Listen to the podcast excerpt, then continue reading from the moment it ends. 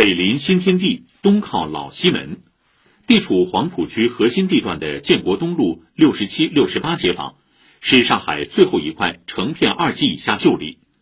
明天这里就将迎来关键的二轮征询，一旦达到百分之八十五的生效比例，居民们就将告别蜗居，迎来新生活。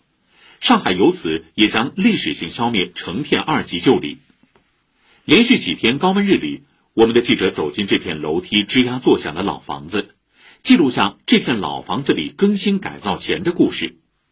今天起，本台早新闻推出系列报道，作别顺昌路，上海最后一片二级旧里改造进行时。